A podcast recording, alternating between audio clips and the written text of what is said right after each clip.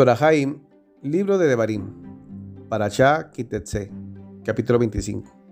Cuando hubiera un pleito entre dos personas y se acerquen a la corte y estos lo juzgaren y reivindicaren el justo y hallaren culpable al malvado, ocurrirá que ese malvado es condenado a ser aceptado, el juez hará que se eche a tierra y que lo golpeen delante de él. Según su delito será el número de azotes. Cuarenta veces lo azotará y no agregará, para que no lo azoten otra vez más, además de estas, y tu hermano sea degradado a tus ojos. No le pondrás bozal al buey mientras trilla.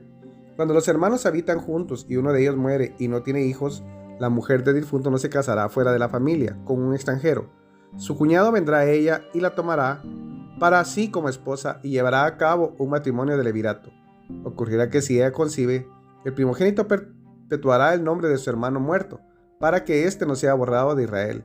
Pero si el hombre no desea casarse con su cuñada, entonces su cuñada subirá al portal a los ancianos y dirá, mi cuñado se niega a establecer un nombre para su hermano en Israel y no consintió en llevar a cabo un matrimonio de levirato conmigo. Entonces los ancianos de la ciudad lo convocarán y le hablarán, y él se parará y dirá, no deseo casarme con ella.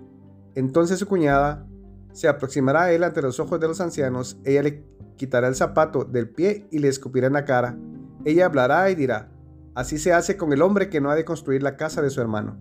Entonces su nombre será proclamado en Israel, la casa de aquel cuyo zapato fue quitado.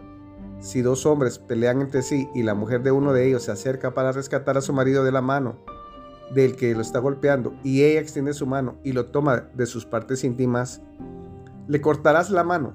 Tu ojo no mostrará compasión. No tendrás en tu bolsa un peso y un peso, uno grande y uno pequeño y no tendrás en tu casa una medida y una medida, una grande y una pequeña. Un peso perfecto y honesto tendrás, una medida perfecta y honesta tendrás, para que se alarguen tus días en la tierra que te da el eterno tu Elohim. Pues una abominación contra el eterno tu Elohim son todos los que hacen esto, todos los que actúan corruptamente.